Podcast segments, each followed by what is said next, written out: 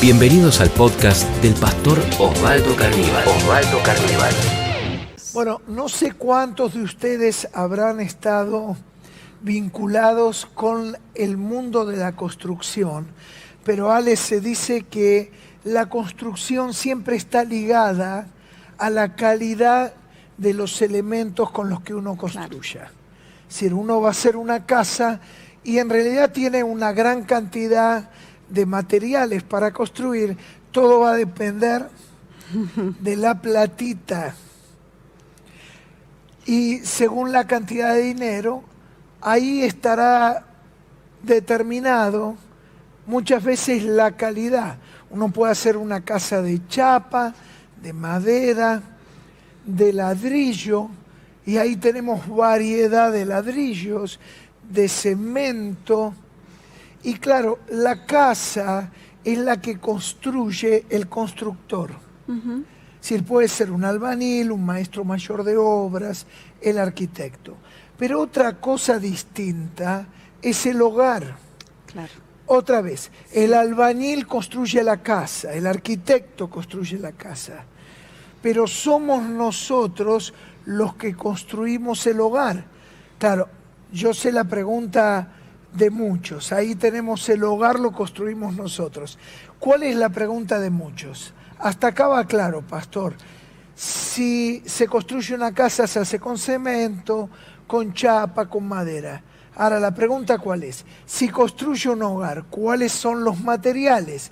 Los materiales son las actitudes. Mm, qué importante. Las actitudes, tu actitud, mi actitud, eh, son aquellas que construyen nuestra familia y nuestro hogar. Entonces estamos en medio de un gran desafío que tenemos por delante, porque el hogar, de alguna manera, entonces, eh, lo construimos nosotros con lo que hacemos, ¿no? Claro, en realidad no importa con quién vivas, con quién compartas el hogar, porque el secreto está dado por la calidad del material con el que construyas tu hogar. Y esas son las actitudes. Vamos a la Biblia, vamos a ir a Proverbios 24. Proverbios 24.3 dice, con sabiduría se edificará la casa y con prudencia se afirmará. Claro, la sabiduría, ahí como leemos, con la que se edifica la casa, tiene que ver con sabiduría para elegir la calidad de los materiales. Cuanto más nobles sean nuestras actitudes, mejor es la calidad de los materiales con los que construimos nuestro hogar. ¿Y de qué calidad y de qué actitudes hablamos? Bueno, la honestidad, la fidelidad, la verdad, el amor, la paciencia. La paciencia mucha, ponga mucha. mucha paciencia, pero viene muy bien. claro, esto es aplicable a todo lo que se denominan las relaciones humanas o las relaciones interpersonales. La vida sin el relacionamiento mm. eh, es inconcebible tener vida sin relacionarnos. Esto es fundamental. Las relaciones se construyen. La riqueza de una persona, Ale, ¿sabes dónde radica? Muchas veces en la cantidad de relaciones que pueda construir en la vida. Claro. Hay gente que dice, ay, yo con el único que me llevo bien es con el perro. ¿Sabés por qué? Porque el perro no habla. Porque si el perro hablara... Estaríamos en problemas. Claro. Es decir, muchas veces es una excusa. Mm. Hoy en día se habla, y vos lo sabés en tu experiencia como psicóloga, de muchas inteligencias. Y una de las inteligencias es la emocional. Sí, tal cual.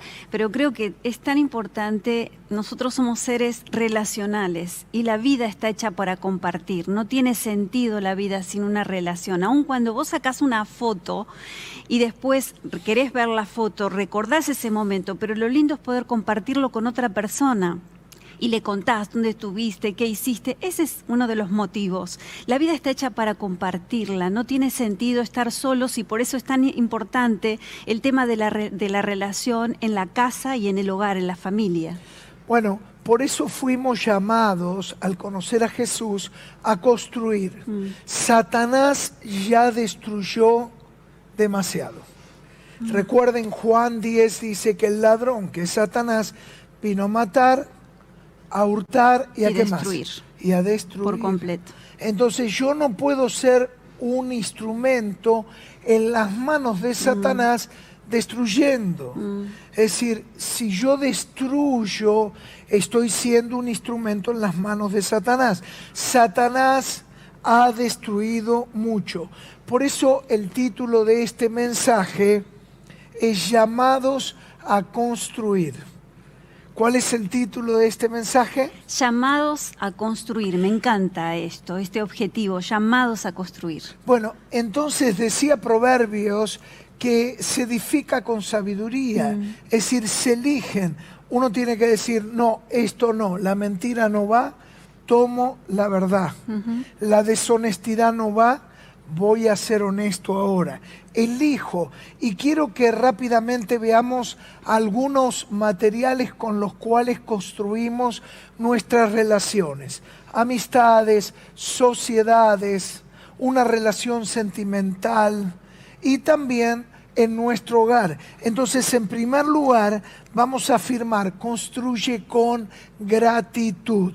Qué bueno es esto, construye con gratitud. Y cuando hablamos de esto, creo que lo que tenemos que entonces dejar de lado es la queja. A veces somos muy propensos a quejarnos de todo y todo nos fastidia y vemos siempre lo malo y no lo bueno. Yo creo que hay palabras que son tan sanadoras, que son hermosas perdón, permiso y gracias es una eh, palabra maravillosa que ayuda muchísimo en la relación, aunque quizás, em, no sé, sea algo casual, pero cuando alguien te dice gracias porque te alcanzó este vaso de agua y vos le decís gracias, eh, hay una conexión, hay una conexión afectiva y es tan importante entonces construir nuestras relaciones con agradecimiento, no con prepotencia, no con que lo tenés que hacer, me lo tenés que dar, sino con agradecimiento. Gracias por estar a mi lado y aún gracias por el vaso de agua que me alcanzaste. Bueno, eh, no hay peor enemigo en la cuarentena que la ansiedad. ¿Viste? Son las personas que dicen cuándo va a pasar esto, cuándo va a pasar esto, no veo la hora que pase y no se dan cuenta que se pierden de disfrutar cada momento. El otro día leí una estadística, 2019 esto en Estados Unidos, pero es un poquito como un reflejo de lo que pasa acá, no sé si tendremos estadísticas. 2019, 6% de personas en depresión.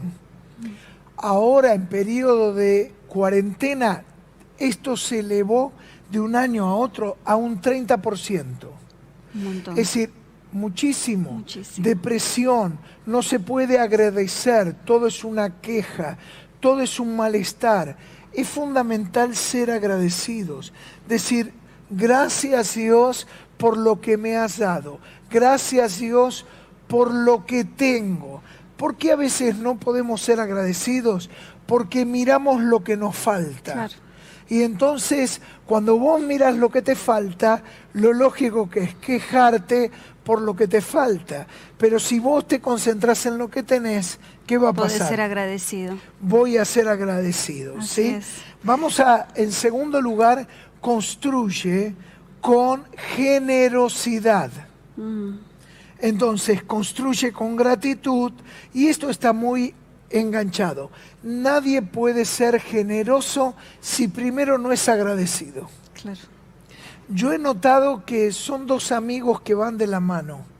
La persona agradecida suele ser una persona generosa. Que comparte. claro, con un corazón abierto, con una mano que Lo que tiene no le pertenece. Lo recibiste, todo lo que tenemos en realidad, la vida misma, que a veces nos jactamos de la vida como un derecho en sí mismo, pero Dios nos ha dado la vida y tenemos que estar agradecidos por lo que Él ha hecho. Y ese agradecimiento es lo que produce entonces la generosidad porque sabemos que lo que tenemos no es nuestro, entonces podemos compartir y podemos dar.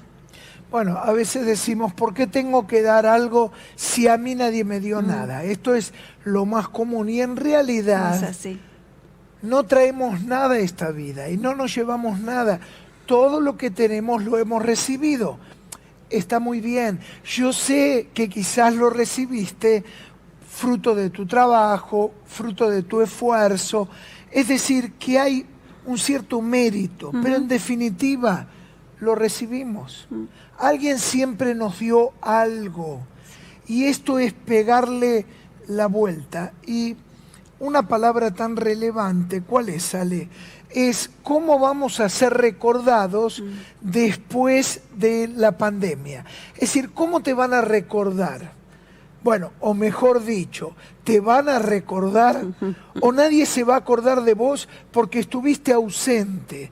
Por eso yo celebro las actitudes de tantos hermanos de Catedral de la Fe que están comprometidos. Y ahí estamos, fuimos al Hospital Garraham, al Muñiz, al Hospital Durán, al Ramos Mejía, dar, dar, dar, salir a las noches, dar de comer a la gente que está en la calle, las ollas solidarias. Bueno, es tan importante la generosidad. Así es, ser generosos, no estar midiendo qué hace el otro y qué hago yo, sino tener un corazón abierto, una mano abierta para dar, cualquiera sea la acción, pero creo que es tan importante eh, entender esto, que lo que tenemos, si bien como decías recién Osvaldo, muchas veces es parte de, de nuestro esfuerzo y de nuestro trabajo, pero como yo te decía hace un momento, la vida te la da Dios es un regalo de Dios. Y entonces tener ese corazón generoso y dar y además porque creo que la generosidad marca un principio fundamental en nuestras vidas porque a veces esperamos algunas cosas que vengan del otro lado pero para que esas cosas vengan primero yo tengo que sembrar. Y cuando yo tengo un corazón generoso y puedo dar eso es como un boomerang que después me vuelve. Todo lo que yo doy si yo doy afecto voy a recibir afecto. Hay gente que dice, pero bueno, nadie se acuerda de mi cumpleaños, nadie me manda un WhatsApp, nadie me saluda. Y a veces uno dice, pero ¿y vos? Eh, ¿Llamaste a alguien? ¿Saludás a otros por tus cumpleaños? Porque lo que vos haces, tu actitud, de alguna manera, en algún momento va a aparecer y te va a volver. Cuando entonces somos generosos, cualquiera sea la actitud de generosidad, eso mismo nos va a volver a nuestra vida. Bueno, ¿de qué estamos hablando? Recordamos que el hogar se construye con sabiduría. Hablamos del agradecimiento, es uno de los materiales más nobles, la generosidad y prepárate ahora. En tercer lugar, el tercer elemento material importante es la tolerancia. Es decir, algo sobre lo que el Señor ha trabajado muchísimo en mi vida es ser tolerante. Yo no sé cuántos de ustedes son personas irritables que no dejan pasar una, pero un material fundamental, si vos amás el hogar, amás tus relaciones, bueno, muchas veces te tenés que hacer un té digestivo y aprender a dejar pasar muchas cosas. No sé por qué te reís. No, por el té digestivo. Ah, bueno, claro, el té digestivo es para que la comida te pase. Y, y esto es básico en la familia, en el hogar, dejar pasar tantas cosas. A veces somos demasiado puntillosos. Sí, sí. Bueno, pero mira esto, pero mira lo otro. Así difícilmente podamos llegar a puerto. No se puede construir una relación sentimental. No se puede construir un hogar. Va a ser imposible. Sí, así es. Creo que la tolerancia es fundamental en una relación a largo plazo. Todos nos equivocamos y necesitamos entonces aprender a tolerar. La Biblia nos dice eh, soportándose los unos a los otros, ¿no? Es bíblico. Es que hay que soportar y hay muchas veces hay que callarse la boca, no hay que decir nada. A veces hablando con algunas mujeres en esta eh, cuarentena, eh, les decía, porque de repente uno da diferentes cosas para hacer en la casa y delega, y claro, cuando volvés a mirar, nadie va a hacer las cosas o va a tener tu ojo, pero tolera porque lo hizo, felicita a aquel que hizo algo, decirle gracias por hacerlo. Creo que tenemos que saber ser personas que estimulemos eh, que demos gracias y no tanto mirar como ese pequeño detalle, sino tener en cuenta la actitud, la entrega, las ganas que le está poniendo a la cuestión. Construir con tolerancia, basta de golpes bajos. Basta de herirnos, basta de auto boicotear el proyecto de vida que un día dijimos que queríamos construir. Construir una relación, construir un hogar. En otras palabras, aprender a dejar pasar las cosas. A veces mejor callarse y dejar pasar las cosas. Me gustó esta frase y te la traje de Isaac Newton. Él dijo, los hombres construimos demasiados muros y no suficientes puentes. En otras palabras, que tenemos que construir más, más puentes, y menos, menos muros mm. que nos separen mm. y nos dividan. Hacer del hogar, mm. esto me gusta, un lugar donde todos quieran volver. Me encantó esto. Es decir, las ganas de volver al hogar. El hogar tiene que ser entendeme bien, una cosa es volver a la casa, esas son las paredes frías, pero otra cosa es volver al hogar. El hogar es lo que vos decidiste construir. ¿Y cuál es la validez de eso? Que todos quieran volver a ese lugar. Es un lugar de paz, un lugar de encuentro, un lugar de refugio. Si la gente que te acompaña en el viaje de la vida quiere volver, es que tuviste éxito en los materiales que elegiste. Tolerar es amor, es un lugar. Tolerar es amar. Es el lugar donde encontrar un hombro para llorar, un brazo para abrazar. Es el lugar para ser abrazados y para abrazar a otros. Es el lugar para reír, es el lugar para jugar, es el lugar para compartir momentos y obligatoriamente este tiempo de cuarentena nos ha hecho tener que estar más tiempo y aprender a hacerlo y replantear nuestros materiales. Y finalmente, Ale, hablamos de gratitud, ¿qué más? Así es. Generosidad. Generosidad tolerancia. Tolerancia. y vamos por el cuarto. Y vamos por el cuarto que es fundamental en estos tiempos, fe. Fe, fe y mucha fe. Mucha fe, mucha confianza en el Señor. Creo que vos sos la persona que construís y generás la atmósfera en tu casa. Esto de querer volver a la casa, y uno quiere volver a una casa donde hay fe, ¿no? Donde hay desesperanza, donde hay gritos, donde hay malos tratos. Creo que vos sos una persona de fe. Yo quiero animarte a que pongas tu fe en práctica, porque la fe se ve a través de la manera de obrar, a través de tus dichos, a través de tu generosidad en la casa, a través de una sonrisa, de una bienvenida cuando llegan a la casa, al hogar, eh, construir un ambiente de fe, que en tu casa se pueda orar y que la presencia de Dios se manifieste, que frente a cada dificultad que tengamos en el hogar podamos convocar la presencia del cielo de Dios a nuestra casa y vamos entonces a verlo obrar en medio nuestro. Bueno, lo primero que hace la fe es echar fuera el pesimismo. Mm. Si el pesimismo lo regamos, el pesimismo crece. Por eso lo primero que tenemos que hacer es decirle al pesimismo, fuera, vete de nuestra vida. Si vos lo alentás, el pesimismo va a crecer. Eh, yo quiero que hagamos algo. Ahí en el chat, si vos me lo pedís, yo quiero enviarte un libro gratis. Es un libro que hemos publicado y ha tenido más de 100.000 copias en toda Latinoamérica. Fue uno de los primeros que se llama Espera siempre un milagro. El mm. Señor me puso esto en el corazón porque yo sé que hay mucha gente que está esperando un milagro.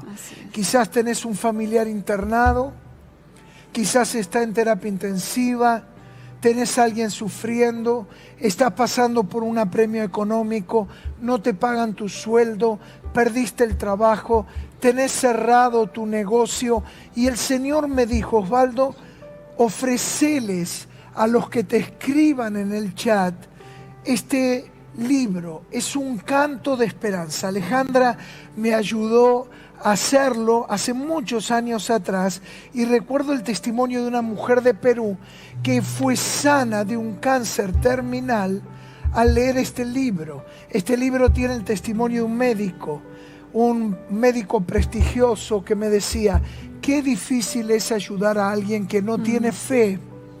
Por eso este libro va a ser una inyección de fe. Una inyección de ánimo, de fe, que tu casa sea una casa de fe, que tu casa sea una casa de milagros, donde Dios encuentra corazones que tienen fe él desciende y Él trae el milagro que tanto estás necesitando. Que Dios se mueva entonces en nuestra casa y en nuestro hogar. Dos, tres cosas finales. Una casa de fe siempre sale adelante. Gracias, Señor. Amén. Gracias. ¿Querés leer la otra? Gracias, Señor. Una casa llena de fe siempre verá la salida a cada problema.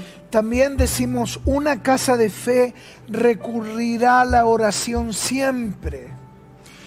Y una casa de fe siempre, pero siempre, siempre, siempre espera un milagro. Claro, es saber que la última palabra la tiene Dios. Por eso ahí mismo en el chat escribime, eh, pastor, quiero el libro, ahí te vamos a poner un link para que vos me lo puedas pedir y bueno, danos unos días y te lo vamos a estar enviando gratuitamente para que esto sea una bocanada mm. de aire y de esperanza. vamos a orar, Ale, vamos a, a elegir bien los materiales, vamos a construir mejores relaciones, vamos a empezar una nueva etapa, vamos a construir con gratitud, con tolerancia, con generosidad y con mucha, pero mucha fe. Oramos. Sí, Señor, gracias. Gracias por tu amor y gracias, Señor, por la posibilidad que nos das de poder construir nuestro hogar. Señor, quizás la casa no la pudimos construir nosotros, pero sí nos das a cada uno la posibilidad de construir nuestro hogar. Y queremos, Señor, que tu presencia se manifieste en nuestro hogar. Ayúdanos, Señor, a ser personas generosas, tolerantes, que podamos dejar pasar algunas cosas, que amemos y amemos de corazón, que amemos de verdad. Señor, que en nuestra casa y en nuestro hogar te manifiestes, tu presencia siempre se sienta cómodo en nuestra familia. Muévete, Señor, en nuestra casa. Yo te pido, Señor, que este tiempo, en este tiempo, visites cada hogar y Señor, mira aquellos que quizás no han edificado sabiamente y en este momento están tomando la decisión de cambiar la manera de edificar la casa. Fortalécelo, Señor. Dale las fuerzas para seguir adelante y pido un milagro en cada familia y en cada hogar. Acércate, Señor, ven, acércate. Si este podcast fue de inspiración para tu vida, te invitamos a compartirlo en tus redes sociales. tus redes sociales. Recordá que podés seguir al pastor Osvaldo Carníbal en Instagram, Facebook y Twitter.